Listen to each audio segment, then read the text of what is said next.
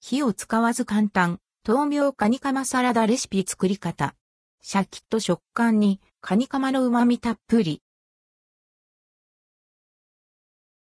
豆苗とカニカマを組み合わせた、豆苗カニカマサラダレシピ。豆苗のシャキッとした歯ごたえと、爽やかな風味に、マヨネーズのまろやかなコクとカニカマの旨味、ごまの香ばしさがマッチ。豆苗カニカマサラダレシピ。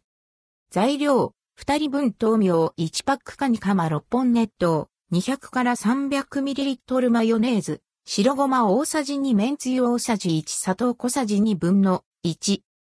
豆苗カニカマサラダ作り方豆苗は軸を取り除き、食べやすい長さにカット。ザルに入れ、熱湯をかけ回し、水を切る。ボウルにマヨネーズ、白ごま、麺つゆ、砂糖、カニカマを合わせ混ぜる。カニカマはほぐすように。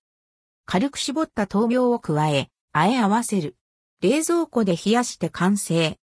豆苗カニカマサラダの味は、豆苗のシャキッとした歯ごたえと、爽やかな風味に、マヨネーズのまろやかなコクとカニカマの旨味、ごまの香ばしさがマッチ。甘じょっぱさがごを引く味わいに仕上がります。